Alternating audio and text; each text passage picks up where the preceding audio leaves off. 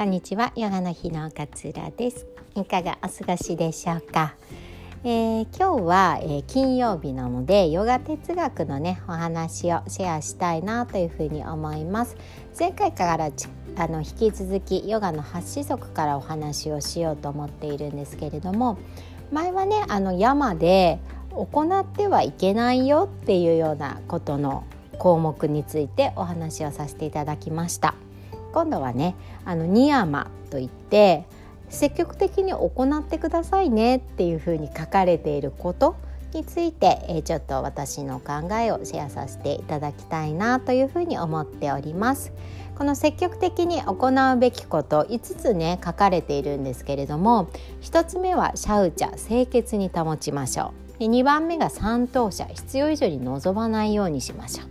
3番目がタパス。えー、自らにからに課したことを行いましょう。4番目がスバティアーヤ精神の向上を目指しましょう。で5番目がイーシュワラプラニダーナ献身的な気持ちを持ちましょうっていうふうに書かれております。今日はね1番目のシャウチャ清潔に保つっていうような、えー、項目についてお話をしたいなというふうに思います、えー、清潔に保つ。まあ、そりゃね 清潔にこうしたことはないですよね。まあ、これは身の回りのことを掃除するこうきれいにするきれいに保つ、えー、っていうことももちろんです。で、えー、あともう一つはその身の回りのものをきれいにするプラス自分の身ですね。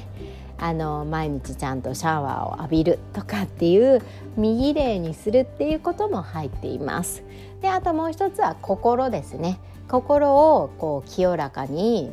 きれいに保っていきましょうっていうのも入っています。なんでねあのパッと考えるとじゃあ住まいをきれいにしようとか身の回りの環境をきれいにしようとかっていうふうに、えー、思いつくんですけれども、まあ、深くねこう掘っていくとこうじゃあ身の回りのものをきれいにするってどういうことかな？住まいをきれいに保つってどういうことかなっていうと、まあ、不必要なものを手放すことなのかなっていうふうに思うんです。まあ、磨き上げるとかねこう汚れた壁を磨くとかそういうことももちろん入るんですけれどもそれだけじゃなくて要は自分にとって必要なもの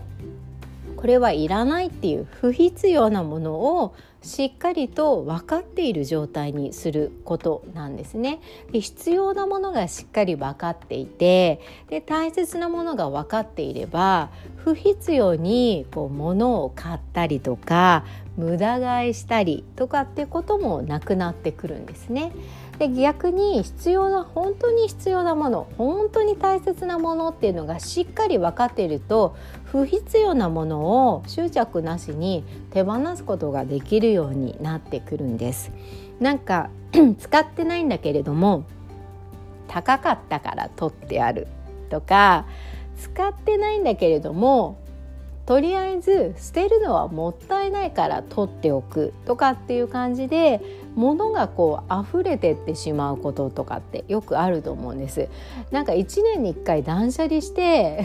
それを5年とか続けていてもまだ断捨離できるものが出てきたりとかってしますよね。それってやっぱり本質的な自分が何に価値観が何が何を価値があるというふうに思って何が大切で何を日常生活として必要としているのかっていうのを、まあ、分かってない状態でああれもいいんじゃない？この新製品いいんじゃない？みたいな感じでこう買ってしまったりするってことでこうやっぱ物がね増えていくのかなっていうふうに思うんです。なのでね自分にとってこういらないなって思うもの使ってないなっていうものはもう執着せずに手放す。まあそれを捨てなくてもいいですよ。誰かにねあげたりとか今メルカリとかあるんでね あの出店出品したりとかっていうふうにしていただいていいんだと思うんですけれども、まあ、自分にとっての必要なものをしっかりと見極める。で必要なもの残ったものっていうのは必要ななものであって自分にとって大切なものなんだっていう認識を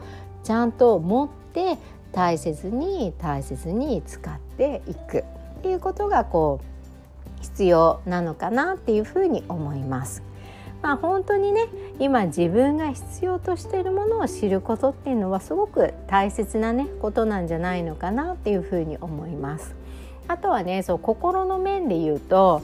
あの自分のねこうスペースっていうのを心にも作ってあげてほしいんです。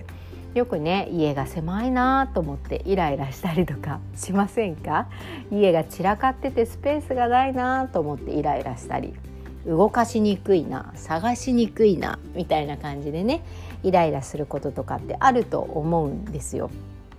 これは心も同じことで自分のこう内側にスペース空間っていうのかな余裕みたいなものがない状態例えば情報でもいっぱいいっぱいにこうなってしまっていたりすると心がすごいやっぱ苦しくなってくるんですよね。だからこれをあのちゃんと整理整頓してあげるで自分の内側にあの部屋と同じですしっかりと動けるこう受け止められる空間余裕を作っといてあげるってことがね大切なんじゃないのかなっていうふうに思います。病気になるとねいろんな情報入ってくるじゃないですか。私は情報を集めることはすごく大切だとは思っているんですね。情報を集めてね自分の病気の現状を知るとか治療の見立てを知ることで不必要な不安にとらわれなくて済むのであの必要な情報は持っとくべきだと思っています。でもその情報量が増えすぎてしまう。あれもこれもあれもこれもっていうふうに情報を集めてしまってもう自分の内側がもう空間がなくぎっしぎしに詰まっている状態だと苦しくなってくるんですよね。余裕がなくなってくるからなんかすごく焦りにつながっちゃったりとか不安につながっちゃったりとかっていう風になってくるんですよね。だから集めた情報も自分にとって必要な情報だけを残しといてこれはいらないなっていう今はこのことについては考えなくていいなっていう風に思うものはもうどんどん外に手放していく。そうすると内側にぽっかり余裕が空間ができたりしますね。その余裕で違うことを考えるっていうのがいいかなと思います。その違うことを考えるっていうのはもちろん楽しいことを考えてほしいです。明日何食べようかなとかもそうだし例えば、うん、乳がんの手術が控えているんであれば手術の前に温泉行っとこうかなとかっていうふうにその情報でがんじがらめになってもう 100%, 100満腹ですっていう状態から50%ぐらいの空間が空けばね余裕が出ればそこで少しね楽しいこととかこの先のことを考えられることがねできるようになってくるんじゃないのかななんていうふうに思います。なんでねシャウチャ清潔に保つっていうとよしお部屋掃除しようみたいに なりがちなんですけれどもまあヨガの教えとしてはねこうまあ身の回りのものをもちろんきれいにするのはもちろんのことだけれども自分にとって必要なもの大切なものを知ることあとは情報でいっぱいにしない常に心には空間スペースを作っておくことっていうふうに、えー、こう発展してね伝えお伝えできるんじゃないのかななんていうふうに思います。でこれはねあのー、さっきねこう右霊にするっていうのも入ってますよっていうふうにお話ししたんですけれどもその外側だけじゃなくてね